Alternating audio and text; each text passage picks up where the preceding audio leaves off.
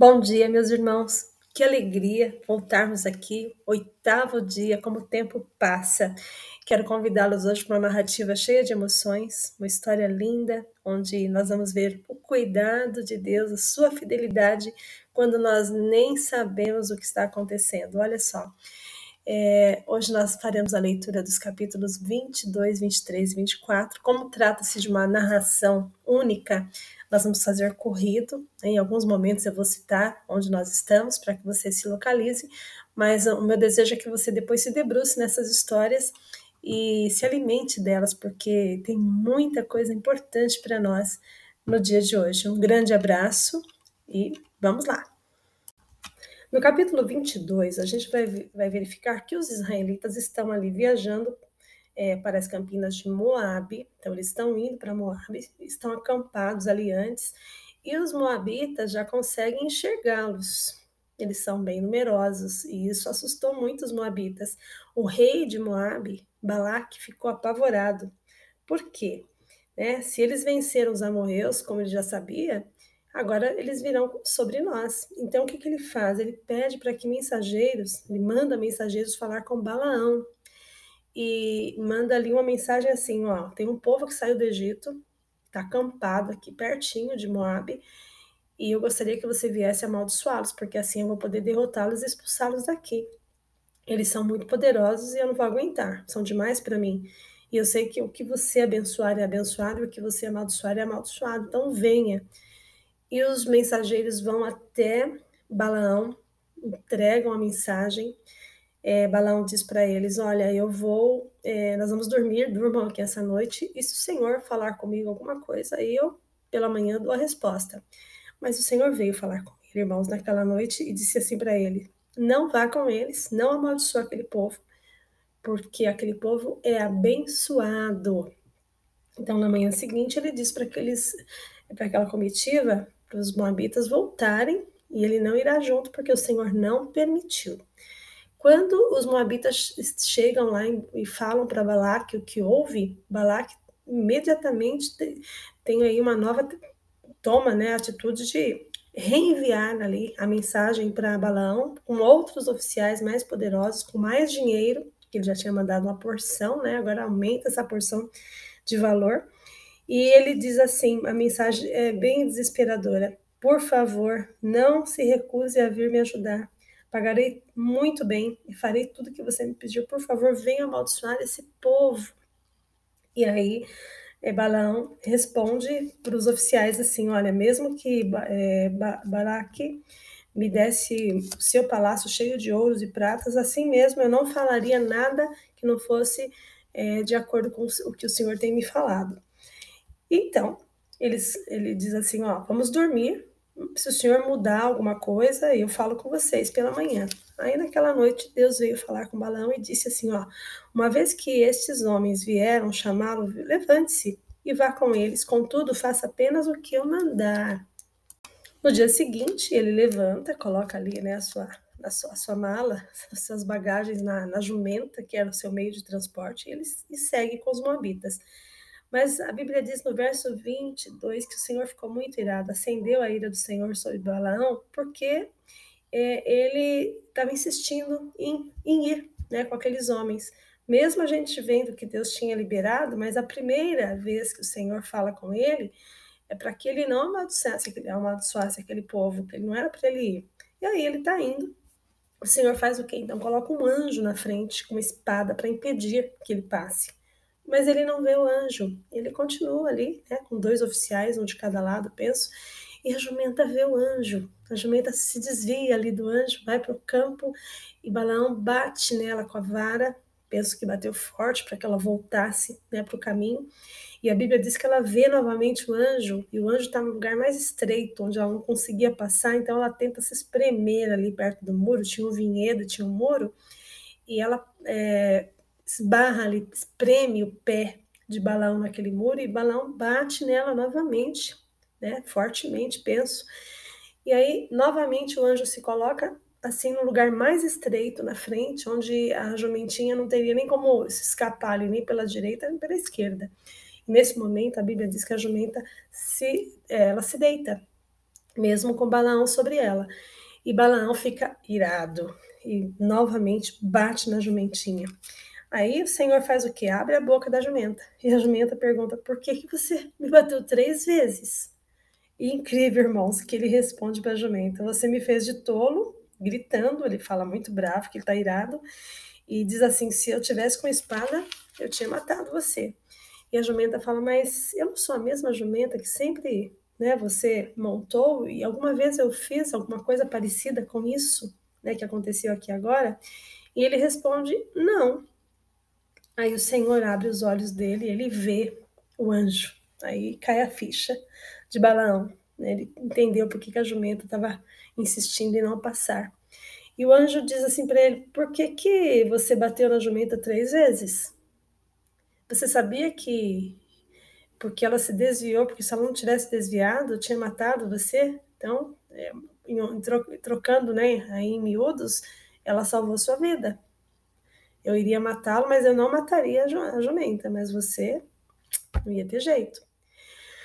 Cai as fichas de balão, ele se arrepende, né? Fala, eu pequei, eu não vi o Senhor, não vi, agora eu tô vendo, e eu vou voltar para casa. Aí o Senhor falou, não, agora você vai, pode ir com eles, mas sabe, né? Você só vai falar o que eu te disser para você falar. E aí, quando ele está chegando lá em Moab, o Balaque fica sabendo que ele está próximo, então ele vai se encontrar. Está ansioso, né, irmão? Está ansioso. E ele vai se encontrar e fala: Poxa vida, você não me respondeu rapidamente, né? Era uma emergência, por que, que você não respondeu? Você acha que eu não poderia te pagar, né? Um valor que eu não iria te pagar? E ele diz assim: Ó, já estou aqui e eu só vou é, dizer aquilo que eu posso dizer, o que eu não puder dizer, eu não direi. Eu acho que Balak dá uma respirada assim, leva ele para comer um assado, né? Vão dormir aquela noite. No dia seguinte, ele leva Balão né, no monte, até o monte Bamote Baal, e de lá eles podem ver uma parte, uma parte do povo. Bom, agora os dois estão no monte, olhando lá, tentando enxergar né, um pouco do povo. Balak está muito né, apavorado. E no, no capítulo 23, Balaão vai dizer assim para Balaque: Construa aqui então sete altares, prepare aí sete novilhos, sete carneiros. E aí Balaque faz tudo como Balaão pediu, e aí eles oferecem ali um novilho e um carneiro em cada altar. E Balaão diz assim: Agora você fique aqui, junto aos holocaustos, enquanto eu vou lá ver, ver se o Senhor vai se encontrar comigo, vai me dizer alguma coisa. Se ele me disser, Aí eu venho em seguida e te falo. E ele sobe então sozinho até o monte, ali sem vegetação, e Deus vem ao encontro dele. E Balaão disse: Ó, preparei sete altares e ofereci um ovilho e um carneiro em cada altar. E o Senhor então deu a Balaão uma mensagem para o rei Balaque e disse: Ó, volte até onde Balaque está e transmita-lhe esta mensagem. E Balaão volta e encontra o rei ali junto com os holocaustos e com ele, né, todos os seus os líderes de Moab. Pensa a ansiedade. E aí ele fala, irmãos, eu não vou ler o texto todo para vocês, mas o texto, parafraseando, ele diz assim: Como eu posso amaldiçoar um povo que é abençoado por Deus e condenar um povo que foi abençoado e não é condenado por Deus? E ele no final diz: Quem dera, né, eu morrer como esses justos e o meu fim fosse como o deles.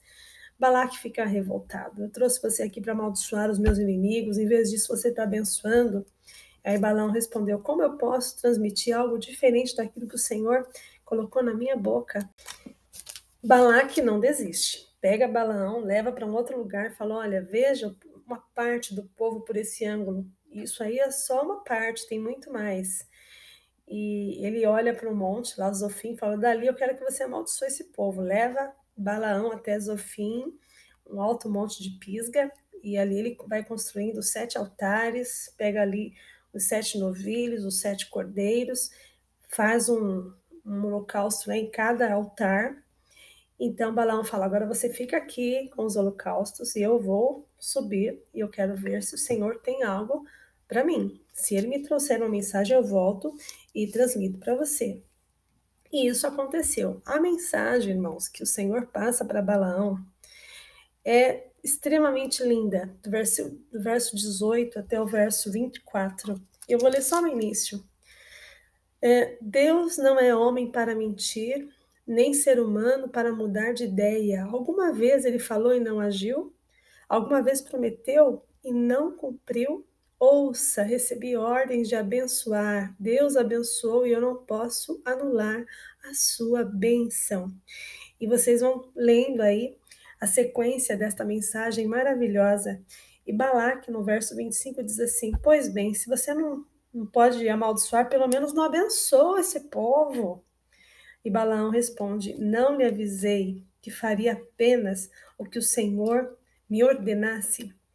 E aí tem a terceira tentativa, Balaque não desiste, pega lá o homem, leva para outro lugar para ele olhar, é o povo em outro ângulo, e ele, no verso, verso 27, vocês vão ver, o rei Balaque disse a Balaão, venha e eu levarei você em mais um lugar. E quem sabe Deus se agrade de que você os amaldiçoe dali. Olha só a esperança de, Bala, de Balaque. E Balaque levou então Balaão até um, um, topo do Monte Peor, de onde se vê o deserto. E mais uma vez Balaão disse para Balaque fazer ali sete altares, buscar os sete novilhos, os sete carneiros, e Balac então seguiu as instruções de Balaão e ofereceu um novilho e um cordeiro em cada altar. No capítulo 24, Balaão percebe que o Senhor se agradava de abençoar Israel. Ele se convence disso e é, Balaão nem, nem recorre à adivinhação como antes, uma prática de Balaão. Em vez disso, ele volta né, em direção ao deserto, onde viu o povo de Israel acampado e de acordo com as suas tribos, aquela organização toda que nós já conhecemos. E nesse momento, o Espírito do Senhor vem sobre Balaão e ele transmite a seguinte mensagem. Nós não leremos toda a mensagem, mas a parte que interessa aqui, porque Balac está ouvindo, ele é o mais interessado em saber o que o Senhor tem a dizer, e a mensagem termina da seguinte forma: Sejam abençoados os que te abençoarem e amaldiçoados os que te amaldiçoarem. Fechou. Balaque ouve essa palavra, a Bíblia diz no verso 10 do capítulo 24, que ele se enfurece contra Balaão, bate palmas gritando e dizendo assim: Eu chamei para amaldiçoar meus inimigos, e em vez disso você os abençoou três vezes. Pensa como foi dito, essas foram ditas essas palavras e manda embora, manda Balão embora, diz que não vai pagar, porque o Senhor também pediu que ele recebesse né, todo o valor. E Balão tranquilamente diz assim: Olha, eu não sei se você se lembra, mas eu expliquei para os seus mensageiros que, mesmo que você me desse seu palácio cheio de prata e ouro, eu não poderia fazer coisa alguma, boa ou má, contra a vontade do Senhor. Eu avisei que só poderia falar aquilo que o Senhor dissesse. Então agora, né, volto para o meu povo, mas primeiro, né, é, lhe direi o que este povo fará ao seu povo no futuro. Irmãos, eu penso que nesse momento Balaque ficou com as pernas bambas.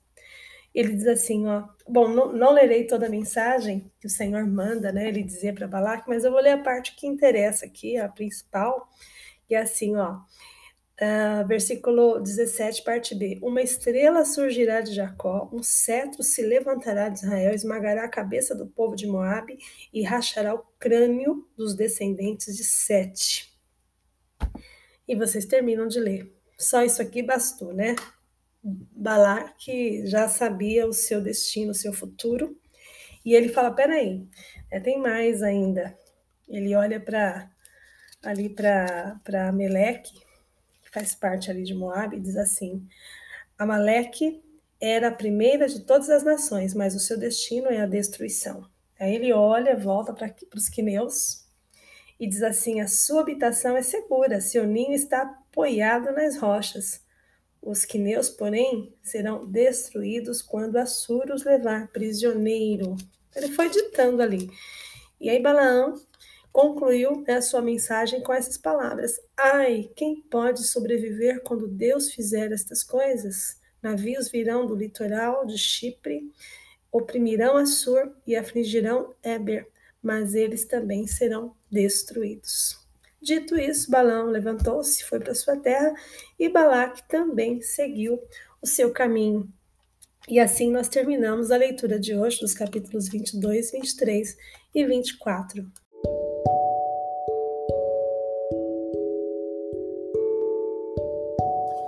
Irmãos, terminando a leitura de tudo que nós vimos hoje, essa narrativa do cuidado de Deus com o povo de Israel, eles nem sabiam né, do que estava acontecendo, enfim, mas estavam sendo cuidados por Deus. Deus estava ali sendo né, o advogado, a guarda deles, Deus estava dando proteção, é, tirando né, do caminho deles inimigos e dando para eles inimigos nas mãos. Quer dizer, muita coisa estava acontecendo.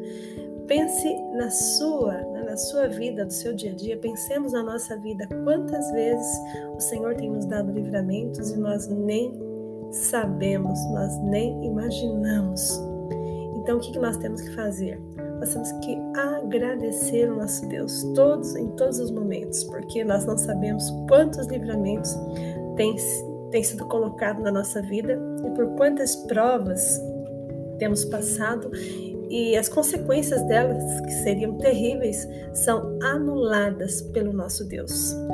Você possa meditar nesta palavra. Tenha um ótimo dia. Espero vocês amanhã para continuarmos essa leitura em nome de Jesus. Um abraço.